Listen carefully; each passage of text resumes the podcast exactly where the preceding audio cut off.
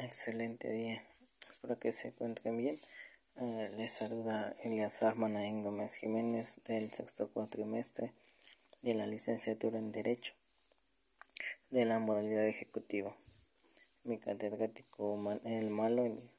me encargó poder compartir más conocimientos de los artículos de la ley del notario del Estado de Hidalgo. Eh, en el capítulo tercero, en el artículo 128 que trata sobre que el testimonio es una copia en la que se transcribe íntegramente una escritura o una acta. Y esta es insertada en el instrumento y que tiene la fe por el notario público y la matricidad de su protocolo. Y tiene un valor de instrumento público. Este testimonio se expide y se le anexan copias certificadas de todos los pagos de impuestos y derechos ocasionados por la escritura. En el artículo 122 nos menciona que se puede expedir testimonio parcial por la supresión del texto de alguno o de alguno de los actos consignados, de alguno o de algunos de los documentos que constan en el protocolo, en el apéndice, siempre y cuando con ella no se cause perjuicio a alguna tercera persona. El artículo 123 nos dice que las hojas que integran un testimonio siempre van numeradas progresivamente y llevan un margen la rúbrica y al final la firma y el sello del notario público. Y al final de cada testimonio, si es el primero o el segundo, conforme a su número ordinal. El número que le corresponde de los expedientes, el solicitante, el nombre del o de los que hayan intervenido, en la operación, el título por el que se le expide y el número de páginas del testimonio. El artículo 124 trata de que el notario público es el que expide el testimonio y pone su firma y su sello y tramita su inscripción en el registro público, que corresponde cuando el acto es inscribible y el notario público hubiere sido requerido y expresado para ello por sus clientes. El artículo 125 trata de las hojas del testimonio que siempre tienen las mismas dimensiones que las de los folios del protocolo. Y en la parte superior izquierda, en el adverso, el notario público imprime su sello y las rúbricas en el margen derecho. El artículo 126 nos menciona que el notario público puede expedir sin necesidad de autorización del primer judicial del segundo o del ulterior testimonio, las copias certificadas o certificaciones al autor del acto o participante en el hecho consignado en el instrumento de que se trate a cada parte en dicho acto, o bien los beneficiarios del mismo, también de los sucesores o los causavientes de aquellos. En el artículo 127 nos menciona que los notarios públicos, al expedir los testimonios, las copias certificadas o certificaciones, toman las medidas de seguridad que señala el colegio sin que la omisión sea causada de su invalidez. Lo mismo hace respecto a aquellas que el colegio disponga en la relación con el protocolo y los folios.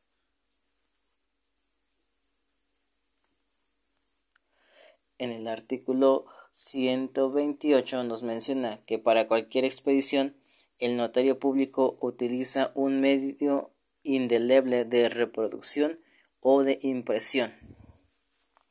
En el 129 nos menciona que ya que se expidió el testimonio, no puede testarse ni interreglonarse aunque se adviertan en él errores de la copia o transcripción de algún instrumento original asentado al protocolo. El artículo 130 menciona que las copias certificadas es una reproducción total, parcial de una escritura o de una acta, así como sus respectivos documentos del apéndice o estos son solo algunos o algunos de estos y el notario público los expide para acompañar declaraciones, manifestaciones o avisos de carácter administrativos o fiscales para acompañar informes solicitados por autoridades legalmente facultadas, para remitir a la autoridad judicial que ordene la expedición y para entregar al otorgante o a quien acredite interés jurídico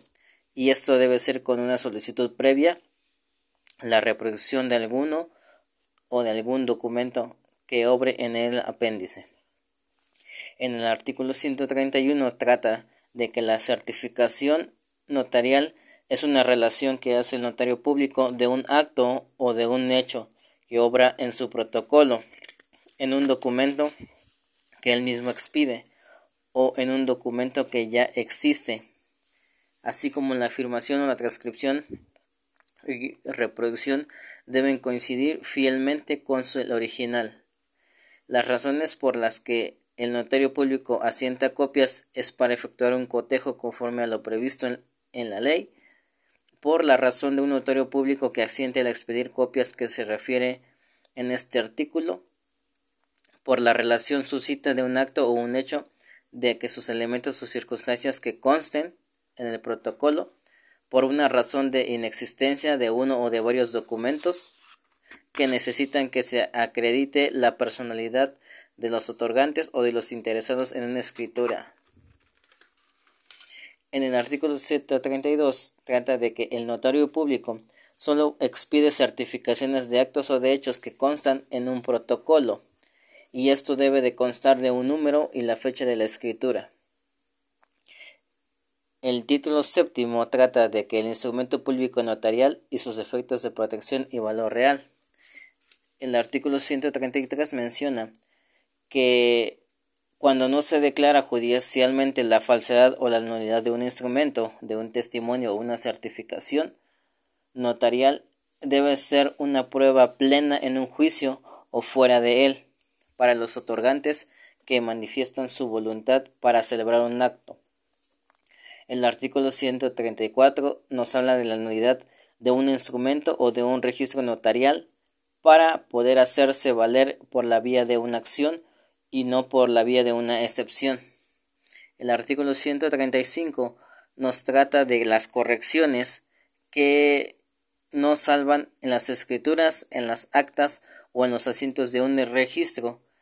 que tendrán que no son hechas. Artículo 135 136 nos habla de que el, el protocolo acredita la existencia de un documento y debe de ser de objeto de la misma en la fecha que se presenta ante el notario público y la del conservación posterior. El artículo 137 nos habla de que el cotejo no tiene más efectos que acreditar la identidad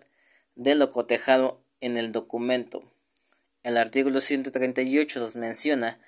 que cuando un instrumento notarial diferencia unas palabras y los guarismos, prevalecerán aquellas. El artículo 139 menciona que el instrumento o el registro notarial solo es nulo cuando el notario público no tiene el expedito de un ejercicio de sus funciones en el momento en el que actúa,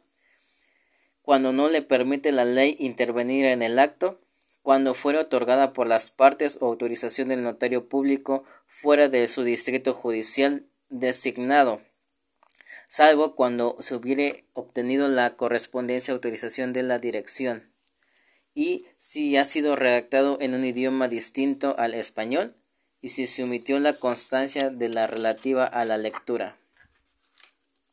También si no está firmado por todos los que según la ley deben de firmarla, si la autorización con la firma y el sello del notario público no contiene la nota o no pasó cuando el instrumento lo autorrealizó y si el notario público no se aseguró de la identidad de los otorgantes en términos de la ley. También nos menciona algo muy importante, que no se puede demandar al notario público la nulidad de una escritura si no existe alguno de los supuestos antes mencionados. El artículo 140 nos menciona que los testimonios, las actas y las certificaciones son nulas solamente cuando el original correspondiente lo sea, si el notario público no se encuentra en ejercicio de sus funciones, cuando la reproducción no tenga la firma o el sello del notario público.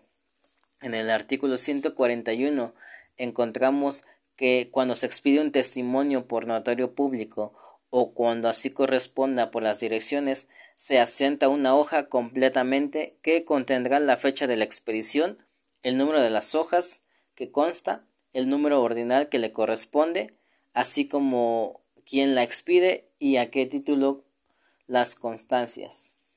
del asiento. El artículo 142 menciona que cuando por una causa imputable el notario público haya rectificado alguna escritura o algún acta notarial, la rectificación será que la conste el notario público. En el título octavo de los derechos, obligaciones e impedimentos de los notarios públicos. Y nos menciona sus derechos y sus obligaciones de estos. Y nos menciona que los derechos de los notarios públicos es ejercer su función de la cual solo puede ser separados en casos y términos previstos por la ley al percibir los honorarios que les autoriza el arancel por sus actos, hechos y procedimientos en que intervienen, cuando el Ejecutivo le solicite la reubicación de una notaría vacante o de una nueva creación, cuando se separe de su cargo en los términos que autoriza la ley y cuando se excusa en su actuar. Y esto es en los días festivos y en horas que no sean de oficina, salvo cuando se tratan de testamentos o casos de urgencias o del interés público. También otra es por una causa justificada que le impide encargarse del asunto, es decir, que tiene algún interés dentro de él, siempre que haya otra notaría en el mismo lugar de la residencia o se habilite a otro para la atención de este asunto. También otra más es que se debe de abstener en su actuar cuando no le sea aportada la documentación necesaria y no les hayan sido cubiertos los conceptos de impuestos, derechos y gastos que estos generen. Y la última es que los demás que le otorguen este y otros ordenamientos. Y sus obligaciones de los notarios públicos es ejercer su función notarial con probidad, diligencia, eficacia e imparcialidad, y se deben de constituir en consejero jurídico a quienes se les solicitan sus servicios y si esos se atienden personalmente y también proporcionan una consulta gratuita a la ciudadanía.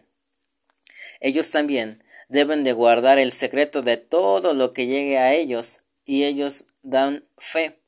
salvo cuando la información la requieren las autoridades, es cuando también ellos deben de hablar y rendir cuentas sobre todos los actos que han llegado ante ellos. Ellos también ejercen sus funciones cuando les sean solicitadas y cuando se les requiere siempre que no exista para ello algún impedimento o motivo de su excusa. Cuando pertenecen al colegio, cuando y se deben de actualizar durante los primeros 30 días hábiles de cada año. Y esto es lo que los garantiza ante la ley. También ellos se sujetan al arancel para el cobro de honorarios, gastos y gestorías notariales. También deben de mantener abiertas sus oficinas por lo menos ocho días en días hábiles. Ocho horas, es decir, deben de cumplir con una jornada laboral en los días hábiles. Ellos deben de reanudar sus funciones dentro de los 30 días hábiles a los siguientes de la terminación de su licencia o de la suspensión. Cuando ellos sean expensados, deben entregar a los interesados los testimonios debidamente inscritos en el registro público de la propiedad y del comercio y todas las demás que le imponga la ley y los ordenamientos. Los notarios públicos también tienen impedimentos y es que ellos no pueden desempeñar cualquier empleo, un cargo o una comisión pública remunerada, así como ejercer la abogacía postulante, un agente de cambio, corredor público o ministro de cualquier culto. Ellos también no pueden intervenir como notarios en actos que por sí representan a otros, a sus cónyuges o a sus parientes consanguíneos o afines en ambas líneas hasta el cuarto grado, en colaterales y hasta un segundo grado. Ellos también ejercen sus funciones cuando su cónyuge o algunos de sus parientes en los grados que expresan se mencionó anteriormente o a personas que algunos de ellos son apoderados o representantes legales. Ellos tampoco pueden recibir dinero o documentos en representación de un numerario, a menos de que se trate de sus honorarios o de un monto de sus impuestos. Ellos deben de establecer sus oficinas en un local diverso al registrado ante la Secretaría para atender al público en sus trámites relacionados con la notaría y su cargo, y todas las demás que la ley y otros ordenamientos le establezcan. También otra excepción es que ellos deben de aceptar y desempeñar sus cargos académicos y docentes, ser miembros y funcionarios en instituciones y organizaciones al servicio de la beneficencia pública o privada, sin fines de lucro. Deben de colaborar con la sociedad y desempeñarse gratuitamente a personas morales con fines no lucrativos. Ellos son tutores, curadores o albaceas. Ellos resuelven consultas jurídicas y son un consultor jurídico extranjero emitido en dictámenes. También ellos deben de ser árbitros o secretarios en un juicio arbitral. También ellos son un mediador jurídico, un agente certificado y un conciliador. Y en actividades semejantes no deben de causar algún conflicto ni una dependencia que afecte su función federataria. La Secretaría le solicita a los notarios públicos de la entidad, a través del colegio, que realicen sus funciones inherentes a su cargo por medio de programas públicos. Ellos deben de estar regularizados en la tenencia de tierras y algún beneficio social. Y las autoridades estatales y municipales los auxilian a los notarios públicos del Estado para que ellos desempeñen eficazmente sus funciones. El título noveno nos habla de su competencia para la realización de sus asuntos notariales en medios extrajudiciales y en la tramitación sucesoria ante los notarios públicos. Y esto es que en los términos de esta ley, mediante el ejercicio de su fe pública, eh, a ellos se les reconoce en los siguientes asuntos, y es en los actos en los que haya un, no haya una controversia judicial, en todos los que no exista o no controversia judicial y los interesados sean mayores de edad con toda la capacidad de ejercicio y ellos lleguen por un acuerdo voluntario. También en todos los asuntos en los términos del Código de Procedimientos Civiles y de la Ley para la Familia del Estado de Hidalgo, para que conozcan los jueces en vías de jurisdicción voluntaria. Para las sucesiones en sus términos y en el capítulo segundo de este título, para la celebración y la modificación de capitulaciones matrimoniales, la disolución y la liquidación de la sociedad conyugal y un cambio de régimen matrimonial y en la designación de un tutor para una propia incapacidad. El capítulo segundo nos arma de las normas notariales de tramitación sucesoria, y es que a ellos se les puede tramitar ante el notario público las sucesiones en todos los términos que prevenga el Código de Procedimientos Civiles del Estado de Hidalgo. En el artículo 151 nos menciona que para la sucesión legítima, como en la testamentaria, la tramitación notarial es la que rige por las reglas que establece el Código de Procedimientos Civiles. En el artículo 152 nos habla del caso por la testamentaria y se deben obtener previamente los informes de la Dirección y del Registro Público. En el artículo 153 nos habla que si ya existe algún testamento, se entrega debidamente inscrito en el registro público el testimonio correspondiente y la copia certificada de la acta de defunción del autor de la sucesión, el heredero o los herederos instituidos y el albacea designado, así se le hubiere deben de manifestar expresamente y en acuerdo común ante el notario público de su elección, y ellos deben de manifestar su conformidad de llevar la tramitación ante el notario público que ellos hayan elegido, que se les reconozca la validez del testamento, que ellos acepten la herencia,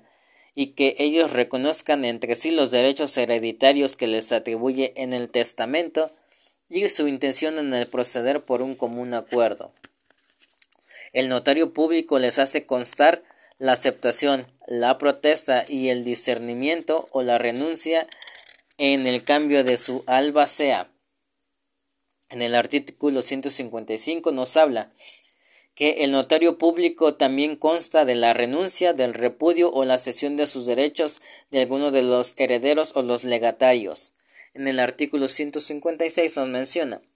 que para el instrumento de aceptación se puede otorgar sin la apariencia de los legatarios instituidos, siempre que los herederos se obliguen al pago de los legados.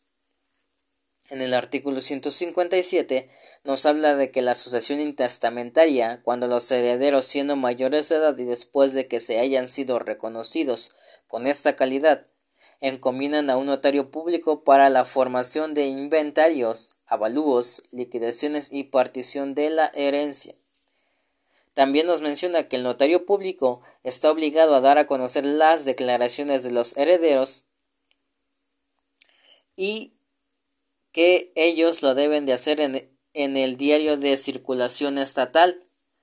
y en uno de los lugares ubicados en bienes fuera de distinto,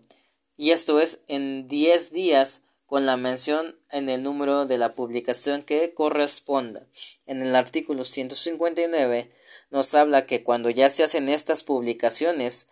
el notario público, el inventario y el avalúo o bien la forman el acervo hereditario para que la aprobación de todos los herederos se realice la protocolización. Cuando ya los herederos y el albacea otorgan las escrituras de partición y adjudicación, tal como ya los ordenó el autor de la asociación en su testamento, la asociación intestamentaria se debe de someter a la ley y a la materia que de herederos que les convengan. En el título décimo nos habla de la supervisión notarial y de la responsabilidad de los notarios públicos en los procedimientos administrativos de queja y la responsabilidad de terceros. Y trata de que la dirección tiene a su cargo la custodia, la conservación y la reproducción de los documentos contenidos en los protocolos y en sus apéndices, así como ellos guardan los sellos y los demás documentos que en él se depositan. Y la dirección conserva el patrimonio histórico contenido en los protocolos notariales. También en la dirección se deposita los protocolos y los documentos notarios que remiten para su depósito conforme a las disposiciones de la ley y del reglamento, los sellos de los notarios públicos que se deben conservar en el depósito y la demás documentación propios de la dirección. También la dirección pública eh, se refiere a que los documentos con más de 70 años de antigüedad y de ellos expidan testimonios o copias certificadas a las personas que los soliciten, y esto es después del pago de los derechos correspondientes, exceptuando aquellos documentos sobre que la ley imponga limitación o prohibición. El director tiene las siguientes atribuciones y es que organiza y dirige las actividades de la dirección, integra catálogos y conserva el archivo general de notarías, vigila el cumplimiento de la ley, así como las visitas generales de las notarías públicos, ordena las vías especiales cuando así proceda, estudia y propone técnicas de conservación y métodos de respaldo de la documentación, y vigila y requiere exactamente el cumplimiento de los notarios públicos cuando se les entregan los protocolos, cuando ya transcurrió el plazo señalado por la ley. También lleva el registro de los avisos del otorgamiento y la revocación de poderes notariales, recibe los sellos deteriorados, alterados o recuperados después de su extravío, y resguarda los sellos de los notarios que ya han sido separados temporalmente de su función. Dan apoyos judiciales, integran los expedientes de las notarías, informa a la Secretaría de las irregularidades en los protocolos que se entregan, y las demás que la señalan la ley y sus reglamentos. El director de servidores públicos y demás personas tienen la obligación de guardar el secreto de la información y los trámites relacionados con la documentación que obra en el archivo. Y cuando ellos incurren en un incumplimiento, ellos serán sancionados conforme el Código Penal. El Colegio de los Notarios Públicos nos menciona que los notarios públicos del Estado de Hidalgo eh, se integran en el colegio y contan con personalidad jurídica y un patrimonio propio. Y a este colegio le corresponde coadyuvar para el ejercicio de la función notarial, auxiliar al Ejecutivo con la vigilancia y el cumplimiento de esta ley, colaborar con el gobierno del Estado, representar y defender al notario público de Hidalgo, promueve y difunde la cultura jurídica de asistencia y prevención con beneficio de valores jurídicos y tutela por la ley. También participa en la preparación y el desarrollo de exámenes de oposición, designa a su representación a un notario para que asista a las visitas especiales, impulsa la investigación y el estudio de la función notarial, también ellos pueden adquirir los bienes muebles e inmuebles necesarios para el logro de sus fines. La Asamblea de los Notarios Públicos se rige por la decisión del Colegio, que en ella están todos los notarios públicos y titulares adscritos al ejercicio con una licencia y tienen un voz y una voz. El directivo del colegio es un órgano de representación y administración y está integrado por un presidente, por su presidente, el secretario, el tesorero y sus dos vocales. Y esto es mediante una planilla que se elige en una asamblea en la segunda quincena del mes de enero de todos los años pares. En su cargo duran alrededor de dos años y pueden ser reelectas en su totalidad o parcialmente por una sola vez. El colegio cuenta con un órgano responsable de mantener y preservar los valores éticos y jurídicos inherentes a su función notarial. Y con la relación con el colegio, ellos tienen obligaciones notariales como desempeñar los cargos y comisiones que les sean asignados por la asamblea o la directiva, ser parte del jurado vigilante en exámenes de oposición, las ordinarias de cubrir gastos, admisiones y funciones, las cuotas pagadas no les son recuperables, asisten personalmente a las asambleas y tienen voz y voto, desempeñan su función sin prácticas ni competencias desleales con apego a su servicio. En el capítulo tercero nos habla del Fondo de Garantía del Notariado, y es que se constituye en un fondo en el notariado del Estado como un instrumento del colegio y responden en su actuación de los notarios públicos. El fondo de garantía se integra con los depósitos que realizan los notarios públicos, los depósitos que efectúan los notarios públicos anualmente por concepto de actualización de la función. El fondo de la garantía es administrado y operado por el comité, que es el presidente y el tesorero de la directiva, y ellos tienen voz y voto igual que el secretario y sus dos vocales, que son designados mediante la asamblea. Los depósitos que se integran en el fondo de garantía son invertidos en valores de renta fija en el colegio y es el titular de los certificados. Las cantidades que se integran en el fondo son productos y rendimientos que se aplican en forma proporcional para las aportaciones del notario público y esto es mediante impuestos y derechos que no les hayan enterado los daños y los perjuicios causados por el notario público y las multas que se hayan generado mediante impuestos.